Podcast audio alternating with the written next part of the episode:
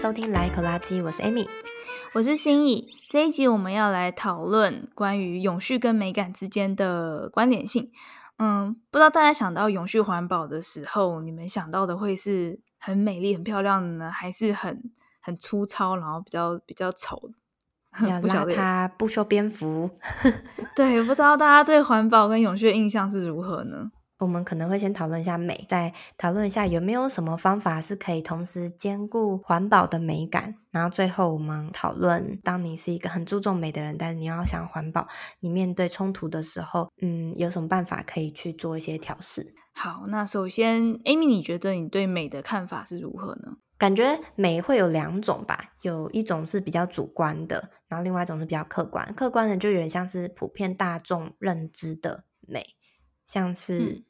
我们很熟悉的黄金比例啊，就是大家会觉得说一定要达到某一个比例，就好像是三比五吧，这样的比例的长方形是最美的。然后由这样的比例所构图出来的东西，画面也是比较美的，和谐。嗯，然后另外还有像是，嗯、呃，可能大家会所谓的哦，漂亮的人呐、啊，就是五官要对称嘛，那或是皮肤要好嘛，那其实这些东西可能也是跟我们。嗯，比较存在基因里面，就是跟我们人的生存所需有关的东西，所以我们才会觉得它会是美的，是好的。对，例如说，如果你的五官对称的话，因为我们人是细胞分裂出来的嘛，所以。如果你的五官对称，代表说你在细胞分裂的时候是比较完美的，那可能代表你是比较健康的，所以大家会倾向于喜欢五官对称的人。那皮肤好的话，因为皮肤可能也会呃显露出你是不是有一些疾病，所以如果你皮肤肤质好的话，也会显露出你身体是健康的。那这些都是有利于我们生存的。对，有点像你的健康状态，像中医评断，比方说你的头发是不是？健康，然后有韧性，然后或者是是不是唇红齿白这样感觉？对对对对对，所以这些都是我们对于美的特征，美美的定义嘛。那很多时候是可能刻在我们基因里面的。嗯嗯嗯，对。嗯、那另外一个呢？主观的，主观的，我觉得有些时候像是比较像是人类为了区别阶级所创造出来的吧。例如说，嗯。那些可能有些人可能想要显示自己比较不一样，比较有钱，比较有权利，那他们可能就是呃车子啊，或是服饰上啊，就会有一些选择，然后选择比较贵的。那大家通常都会看到别人有嗯比较贵的东西，就会觉得这个是他能够生活比较自由，比较能够自己去选择吧。就是有钱就是 有自由权嘛，感觉，oh, 所以大家会倾向于比较喜欢那种高价的东西。但是有些时候。它不一定漂亮，对，我觉得很很懂啊，但它可能一定有一定的精致度，但是不一定是看起来美丽的。但是大家买的也不是买它漂亮这件事情，买的是它背后代表的含义，就是我买得起这样的。对，嗯，像前几年应该大家都有一点印象，就是有一个法国名牌嘛，然后它大家都觉得哇超贵啊，很漂亮，然后其实就发现其实它跟台湾传统菜市场那种彩虹包蛮像的哦。但是以前灵感取自彩虹包吗？我不晓得。可是就是在这个名牌就是还没有设计出这样的彩虹包的时候，我想可能没有人会觉得菜市场的那种彩虹包是漂亮的。可是自从那个名牌出了之后，可能大家就会被它影响，然后也会觉得哦，那彩虹包也好像也蛮漂亮的这样。哦，对，就是主观认知上的改变，然后就开始对一个。一个审美有比较到嗯比较高的接受度，这样。对啊，然后像还有。你你觉得台湾蓝白拖漂亮吗？其实我没有很喜欢，我也没有很喜欢，因为印象中蓝白拖可能就是随便穿穿脏脏的，可能会让我联想到比较不修边幅的穿着吧。但是也有一个名牌拖鞋设计的像蓝白拖一样，你知道吗？啊，好是，所以我想要说的是，嗯、呃，那那些设计师他们没有美感吗？为什么他 会想要设计这样？就是有时候这个美，它会勾起我们对于某件经验或是某某一个回忆。然后我们影响到我们对它的评价，它是漂亮的还是不好看的？但是其实它本身到底好不好看呢？依照就只是你的经验。你的你的价值去判断，它其实没有一个客观的定义，说它这样到底是不是好看？对，或者是说，不管它外表看起来如何，更重要的是背后的设计概念或设计理念。然后，如果大家认同这个概念或理念的话，大家对这东西的接受度就会高。我们两个好像其实都是学跟美术有点相关的领域嘛。对。但我不晓得，就是你去美术馆的时候，就通常会看到很多幅画，或是可能有些名画，就是从以前就一直被大家推崇的。但是坦白说，好，你真的觉得就是那些名画，他们就是这么的。厉害这么的美吗？我现在一时想不到例子，但好像没有想到什么太负面的例子。嗯，你想到了某个很负面的例子吗？也没有，只是我想要讲是说，有时候我去美术馆，就是看到很多画，然后有一些我确实会觉得哇，好漂亮，然后会想要在前面站很久，或是有些东西我就是会觉得被勾动了。但我觉得那些东西就是像我刚刚说，它只是一个。可能跟我过去的经验有关，像我就会很喜欢梵谷的那个鸢尾花那幅画。可是，嗯，我觉得我喜欢它，当然就是它的颜色是感觉那个颜色是有点融在一起，这是我很喜欢的特色。但有很大一部分就是我小时候我阿嬷家厕所的门就是有。那个彩色的玻璃的门，然后上面就是有那个，然后我小时候常便秘，所以我就一直坐在马桶上，就看着那幅画。那我现在看到想到那幅画，我就会觉得嗯，很亲切，很温馨，然后我就特别喜欢那幅。太好笑了，好，OK OK，就是个人记忆，个人对，很多都是跟你的记忆跟体验有关啊。那嗯，就是相对可能还有像是有时候去看画。嗯，有些作品你看过就就这样，但是你不会特别对它有印象，或是你可能会不太懂为什么这样子可以放在美术品。虽然这样听起来好像感觉我个人很 low，没有审美观，但是 我觉得这个应该是蛮多人都会有的感受吧，只是有的人不一定会把它说出来。就即使我可能本来是学美术的，对，我可以理解，因为我就是可能就正是因为我们是有相关学习背景的人，所以很懂，就是。有时候一件作品它本身好不好，强不强是一回事，但是另外一个很重要的是，你写这个作品的设计理念的时候，你的嘴炮功力要很强，这样的话就可以把一件没不怎样的作品，然后形容的，或者是就会让观者觉得哇很有深度，这样。你们业界的秘密嘛，对，要把它编出一个故事，这是一个包装。我觉得蛮多、嗯、蛮多作品有时候是这样。所以再回过头来说，刚讲那么多，其实美就是有一些部分是蛮客观，但是其实有很大一部分也是蛮主观的啦。嗯，那相反的，就是在快时尚啊，我们现在很多时候，我们说想要的美，我们可能平常在看影集啊，或是看电影啊，然后或是看到一些很漂亮的 model，那他们穿的那些衣服，就像还有有时候我们不是会看到一些时装秀嘛，然后他们穿的那些衣服。有时候我也是不太懂为什么这个是美，对吧？有时候他们的那个材质啊很奇怪啊，对，就是不太能够接受。嗯，但是他就是我觉得这种东西有时候就是被创造出来的，新闻、电影啊，然后杂志或者是影集，然后创造出哦这样子的流行，这样子就是美。对，因为流行确实是被创造出来，对。所以它就会促使我们不断的想要去消费、去替换，然后去，呃，去重新认为这个东西是美的。但其实可能过个五年之后，你就觉得它不美了，因为我们又很快的被新的漂亮的东西替换。那再过个五年之后，又可能又会轮回来了。那不觉得很奇怪吗？那这些美，他们其实没有很长，诶，就是其实都是被人操控的。是啊，就是可能你。嗯，几年前曾经流行过，再拿出来穿，大家也不会发现有太大的差异。这样，对，就是前阵子还流行古着嘛，你就拿出你就拿出你阿妈的旧衣服来穿，然后就突然变得很时尚了。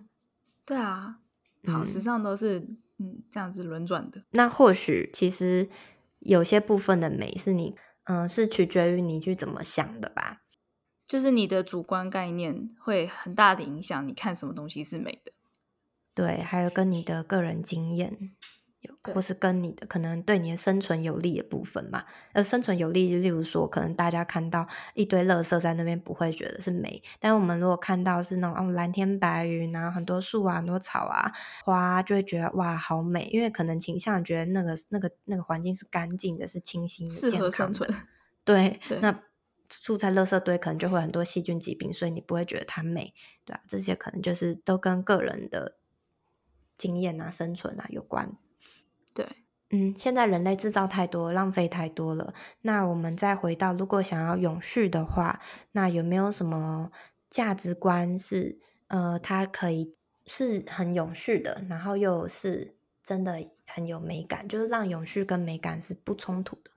我觉得最常见就是大家现在接受度很高的概念，应该就是极简主义吧，就是东西少，就是在东西很少的情况下，然后维持很整洁，然后美丽干净有设计感。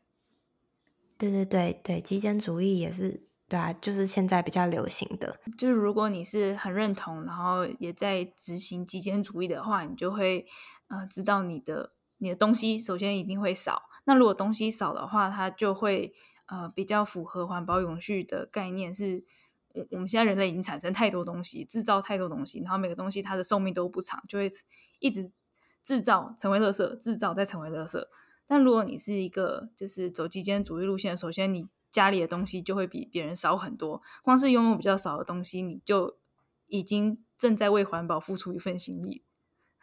就是之前好像我也有，应该在哪里有提过这样的概念，就有些人他们走环保路线是，我买的沙发是环保材质的沙发，但是可能很极简的人就是我家就是没沙发 这样子，这种程度。那当然，嗯，你要买环保的产品，然后它的制造过程什么。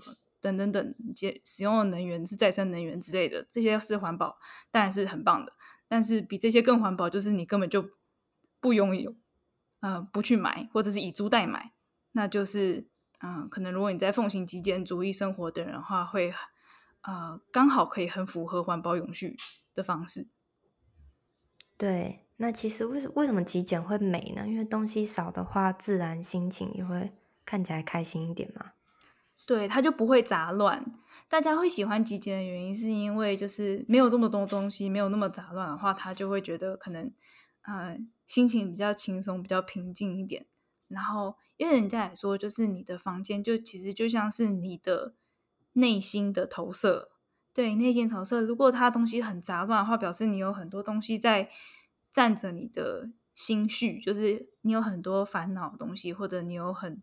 就是你的内在是杂乱的，但如果它是干净整齐，然后东西很少的话，其实你的内心是会相对比较平静清静。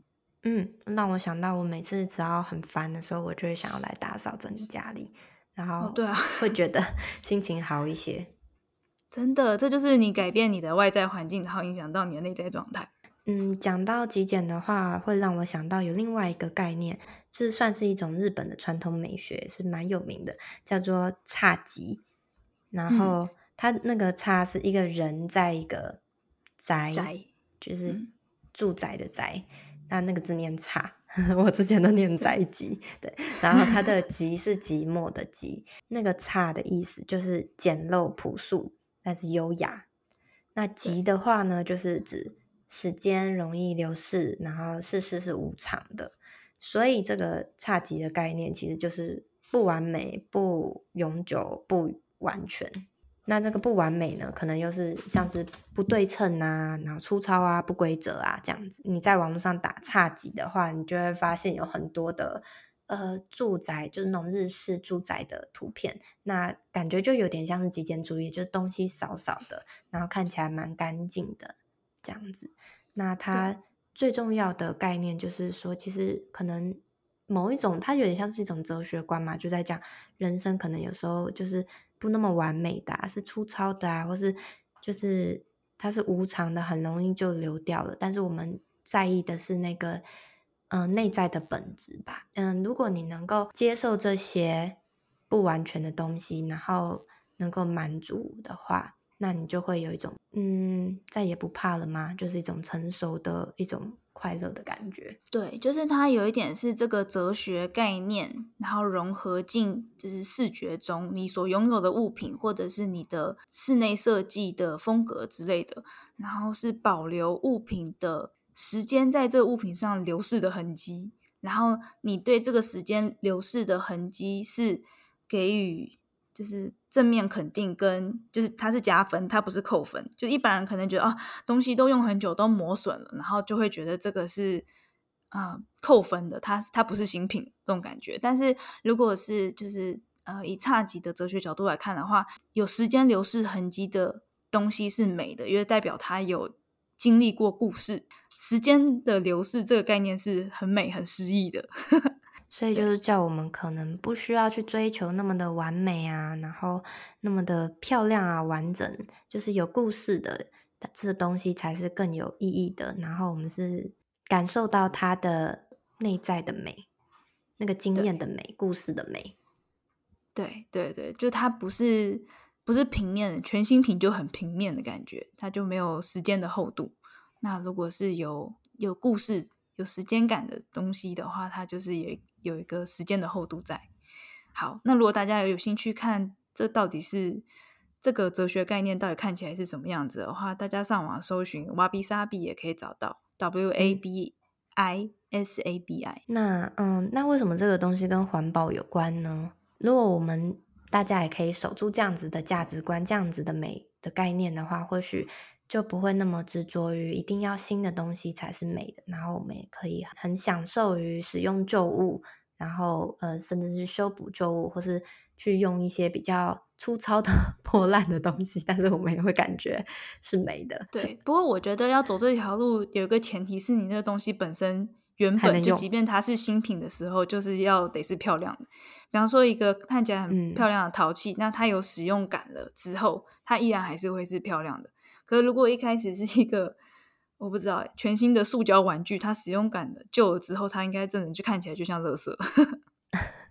我不晓得，我真的觉得这种东西实在非常看你的心理作用、价值观吧。但是它虽然破旧，可是它磨损出来的东西可能中间包含了嗯被你孩子小时候啃咬的回忆呀、啊，那或许它也是挺美的。OK，我我觉得我个人觉得，如果要 就是。安全的玩这个风格的话，可能一开始挑选材质是天然材质的会比较，呃，容易看起来好看。比方说，呃，陶瓷啊、木质的啊或之类的，会比塑胶的比较能够耐久、耐用的。塑胶有些看起来材质也 OK，嗯，哦好，OK。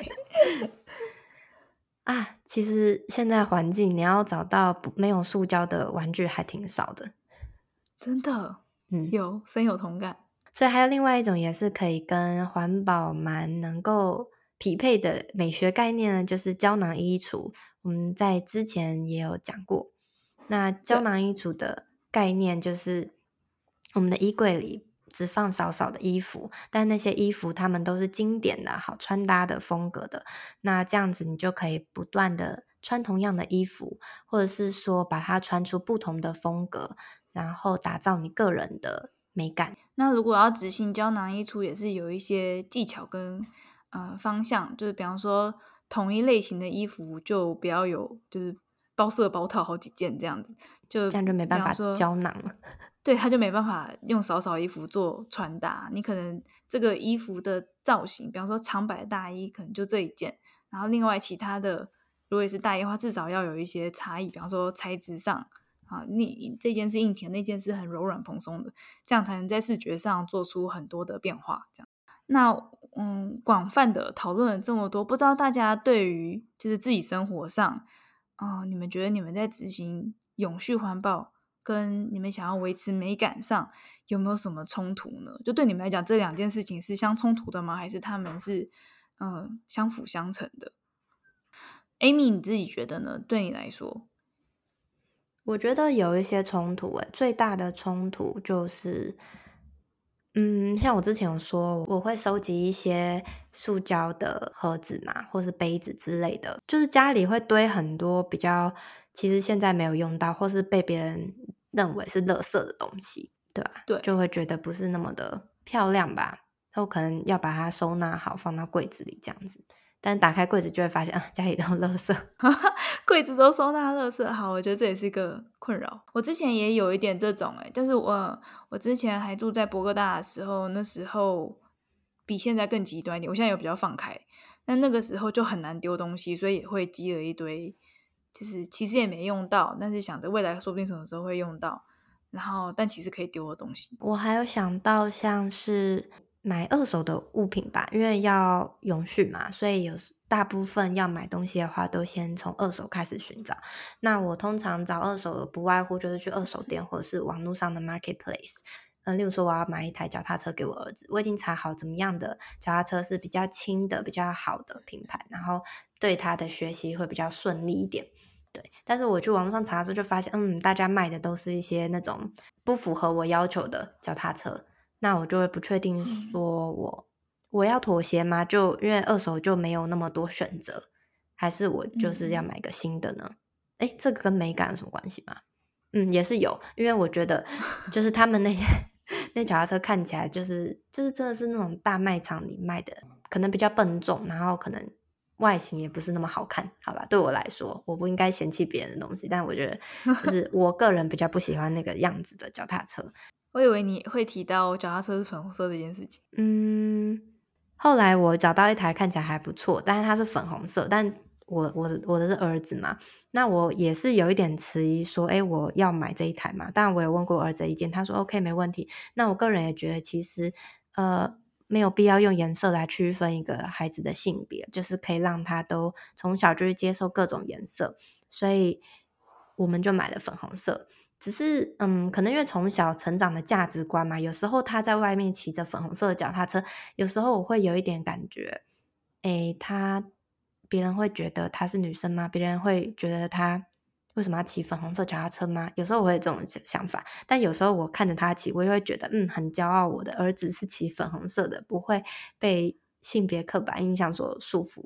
对，只是讲这么多，其实我想说是，如果我去买新的话，我应该不会买粉红色啊。对，只是就是要买二手，所以要有妥协。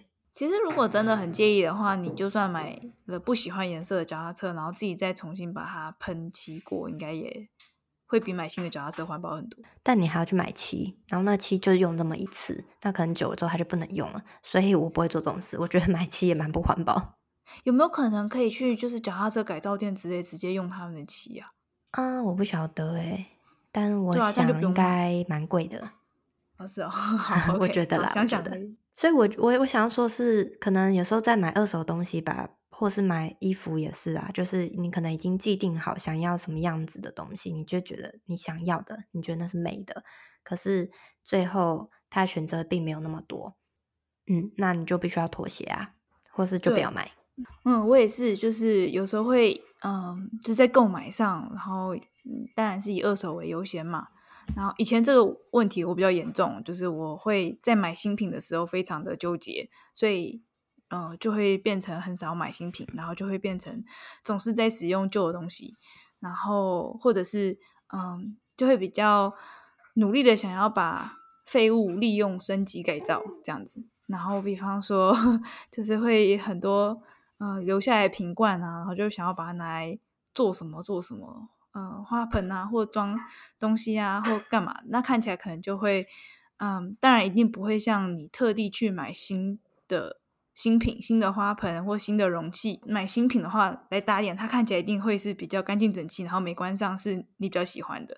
可是为了想要废物再利用，就会变成好像有点妥协在视觉上。我觉得我也会有这样子的困扰，但是我我我这个好像我好像就比较不会妥协。如果是塑胶的瓶子的话，我就真的尽量不会拿它来，不是不是，我还是会留着我，但是我不会拿拿它来。做盆器，因为我觉得你家里要养花就是为了漂亮，但是你下面如果有一个 保丽龙，丑丑你知道吗？有点侮辱了那个植物，对，所以我会 例如说自己去做，自己可能做水泥盆，如果我刚好有材料，或者是说去买二手的那个盆器，那个塑胶的我会留下来做其他用途，除非是漂亮的玻璃瓶，那我可能才会拿来放花、放植物。对啊，反正诸如此类。嗯，看你的底线在哪吧，就是看你能够为环保 妥协多少。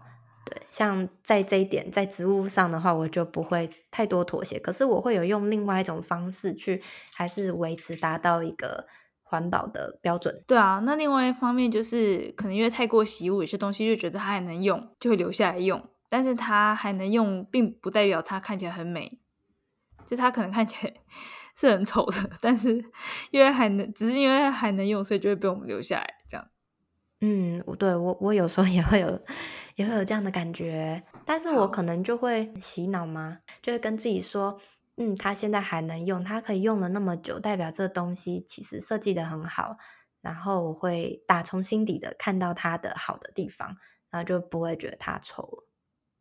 我觉得这种东西特别常出现在，就是当这个东西不是你买的时候，就、uh, 对，因为因为如果是我买的话，我一开始买我就一定会注意到，我必须要买漂亮的东西，这样就是即即便经年累月下来，它看起来还是美的。但如果它本来就是继承自家人或者是其他人给你的二手物，然后只是因为它还能用，就这种东西就会特别让我感到很纠结。对，我也会有这样子，我我我可能会把它们送掉，或是卖掉，然后 有机会再去二手店买自己喜欢的。我刚搬来温哥华那时候，我，的亲人就送了我们很多的盘子，就是我可能对自己的理想的家有一个幻想，就是要很多那种漂亮的。那个餐具，然后感觉好像生活质感呐、啊，然后煮饭呐、啊，然后摆盘漂漂亮亮的。所以当我拿到那些盘子的时候，其实我觉得，呃，可是就还能用 嘛？对。但是，嗯、呃，久了之后，我慢慢的，我我会发现有一些盘子它其实可以放烤箱，然后就会开始赞叹，哇，这盘子其实多功能，然后去欣赏它的美，欣赏它上面的花，所以。我就会比较喜欢那些盘子，那、oh. 当然那些盘子如果真的破了裂了，我也不会心痛。然后还有，如果有时候刚好怎么样，就是邻居啊，就是要做东西给邻居什么，然后就借邻居，邻居没还我，我也觉得算了，就这样，就可能慢慢的会把它们消耗掉。好，不错，原来是这样，默默就离开你家了，这样。对，然后期待以后有机会再买漂亮一点的盘子。太好笑了，让这个物品自己有机的出走。嗯，对对，OK，又可以展现哇，你真是大方是吗？我我之前会比较，就是真的很纠结，就是一方面觉得哇，天啊，这个东西好丑，但是丢了好浪费。可我现在会比较舍得，就是让他们离开，送人或是卖掉。或是欣赏他，打从心底欣赏他的美。那个打从心底欣赏他的美，这个我好像比较不行。就是我打从心底就觉得你很丑，我好像我必须把你送走。我我们家现在就是盘子只有三个，所以我只能有时候拿一个盘子拿去盖锅子之后，我们家就会有一个没有盘子吃饭，然后我就要用那个就是烤派的盘子，就装东西给他吃。太好笑，了解。你知道锅盖也可以那个，就是到二手店他们会分。分开零售锅盖，就找到合适的尺寸。可是我觉得用盘子就好了。啊啊、如果你的锅子都是同一个尺寸的话，锅盖都可以共用，共用非常的方便。对，对，对，对，所以 所以我们家有几个锅盖都是一一盖可以用三四个锅这样。然后因为我觉得锅盖其实还蛮占空间的，所以我不想要太多锅盖。以后都买同尺寸的锅子。好，扯远了。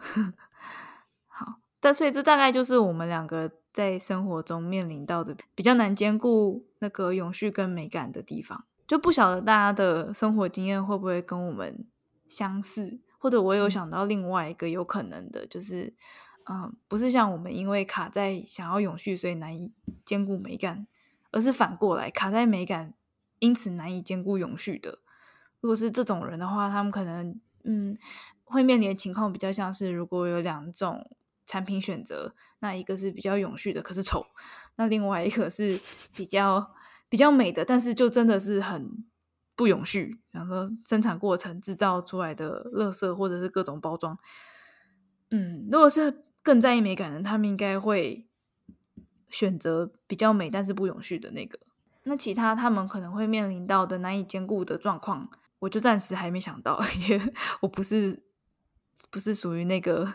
分类的人，永续的行为有很多面向，更重视美感多于永续的人，他们或许可以从中找到一些比较，嗯、呃，也是永续的方法，但是又同时可以兼顾美感的。对啊，对啊，就比方说，像前面可能有提到的极简主义，好，你光是少买一点东西，本身就是永续的做法。那如果，呃，你少买的东西，那你买的那些，呃，比较少的东西里面，你当然就可以买比较精致，然后。好看，就是符合你的审美，但是它又是经久耐用的。这样的话，呃，这个消费选择本身也就是很永续的。我觉得我看到一个文章，他说，你如果够美的话，就能够永续。他以房子为例，就是有一些经典的房子啊，嗯、那种古迹，就是因为当初他们盖的够漂亮，所以人家在战争或者怎么样都舍不得把它拆了，那它就很永续的一直留在那里。所以，如果你真的很在意美的话，嗯、那你就买它够美，然后可能它设计真的是要够耐用、够好，那你就可以，也是可以很永续的一直用下去。对对，就是你的永续方式就变成是这件物品你真的很珍惜的使用了很久。然后，而不是就是像快时尚一样，可能追寻一时的潮流，然后用个穿个一年，然后就穿个七次，然后就扔了这样子。对啊，那如果说你的美感是来自于想要跟跟随流行呢？就是我真的就是想要每一季就买新的不一样的衣服或是东西。如果是这样的话，这种人其实应该很适合以租代买吧。就是反正你也穿不久，那你就干脆用租的好了。对，这也是一个蛮好的方法。或者是说，如果真的是还蛮在意穿搭的话，那我想他应该是对穿搭是蛮有个人的见解跟品味的。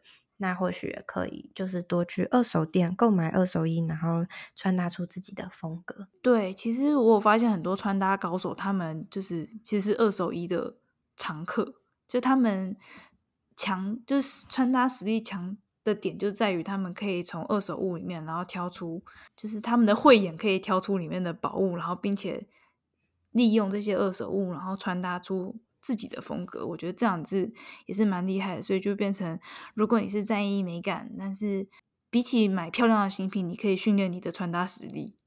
嗯哼，这样感觉蛮不错的，就是也为生活增添一点成就感。然后另外一方面，就其实其实生活上还是有很多啊。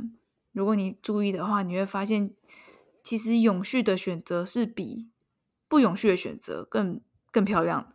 比方说，你去购物，然后买菜的时候，如果你是啊、有自备环保袋的话，你可以准备一个漂亮的袋子去买。但如果你是直接空手过去的话，你就会提了一堆大大小小的塑胶袋。那当然，塑胶袋是比较丑的嘛，看起来，所以。嗯嗯，如果要从这方面来看，然后你想要生活的很美、很有质感的话，其实好像更适合的是就是购买一个漂亮的购物袋。但当然，这是对于就是更在意美感呃胜于永续的人来说是这样没错。因为如果是本身是更在意永续的人，他们可能不会特地去买个漂亮购物袋。我们可能家里已经有很多银行或保险送来的免费袋子，我们就会直接拿那些袋子来用。然后就会有另外一个困扰，就是银行跟保险袋子不不好看，所以这是另外一个永续跟美感的冲突。所以这种这种问题的话，就是当初应该要拒绝拿那些东西，对，或者就提升自己的 DIY 实力吧。就是你拿到一个很丑的袋子，但你有办法把它改造成一个漂亮的袋子。嗯、对，这也是一个办法。那所以刚刚我们经过了这些讨论之后，我们两个都是算比较属于。环保的人，但是也同时想要兼顾美感。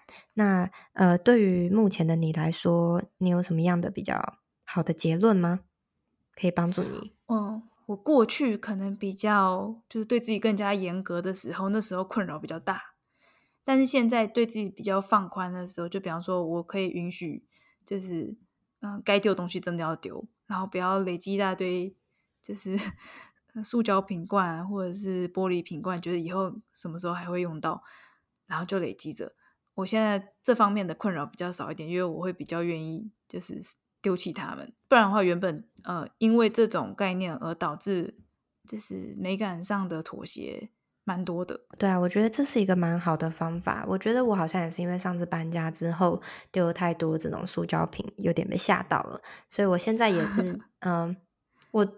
现在是干脆就先不要买有那样子的东西，就是能够减少就减少。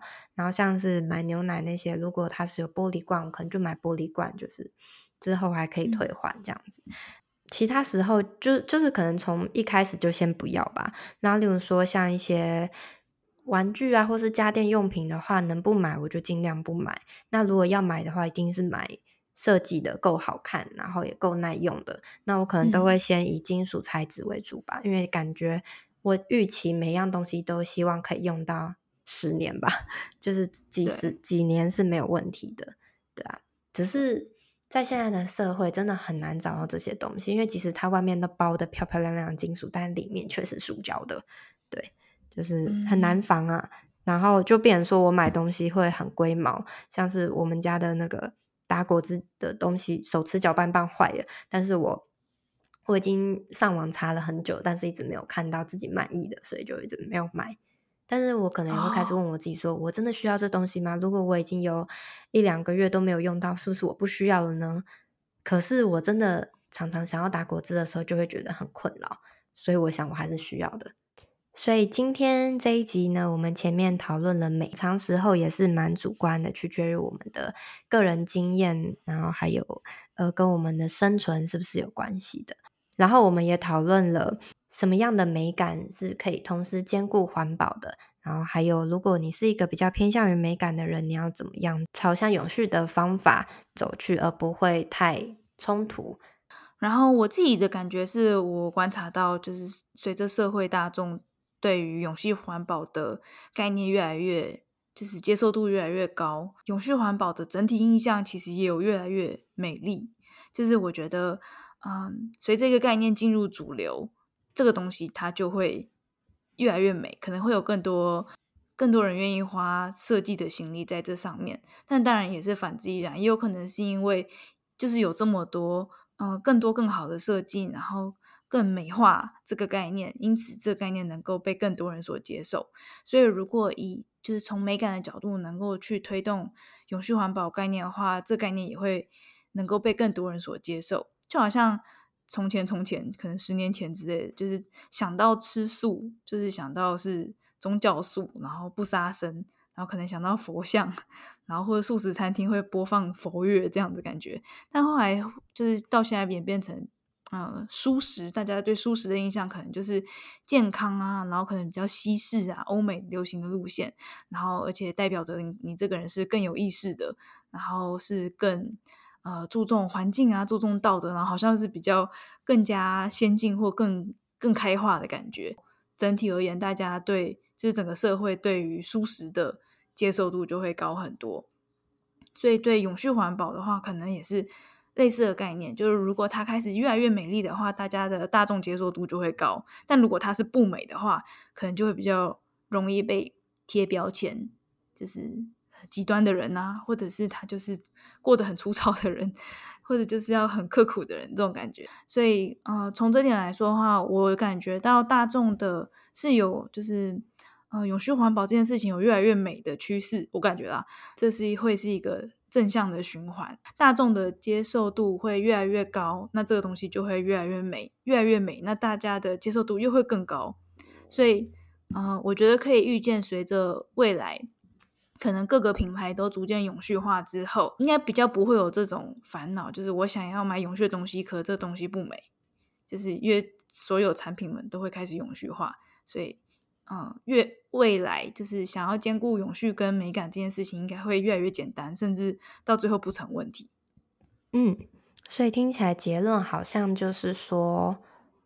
如果你希望永续能够持续下去，而且可以让大众接受度更高的话，你可以发挥你的创意，让你的生活变得越来越美丽。那这样别人可能也会对于永续这个概念是美好的。想要加入你，然后另外一个想法是，你就算不用让自己的生活美丽，反正你就是持续支持永续吧。就是越来越多人支持永续这件事情，那些企业也会自然的重视人们的需求，然后想办法让它变美，让更多人喜欢那个吸睛。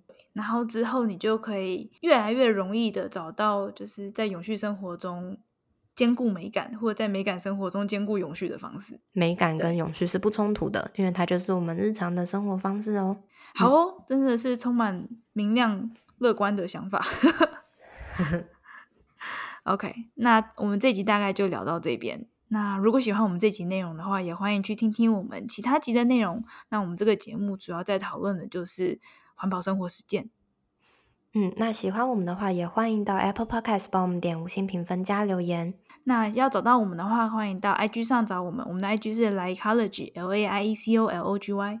我们的 email 是 Laiecology L A I E C O L O G Y at gmail.com。欢迎你跟我们分享任何你关于环保的生活经验啊、感想啊，或是对这集有什么样的想法，都可以来跟我们讨论。嗯，那如果是合作的话，欢迎是寄到我们的信箱，比较不会被漏接。那我们今天就到这里喽，拜拜，谢谢大家，拜拜。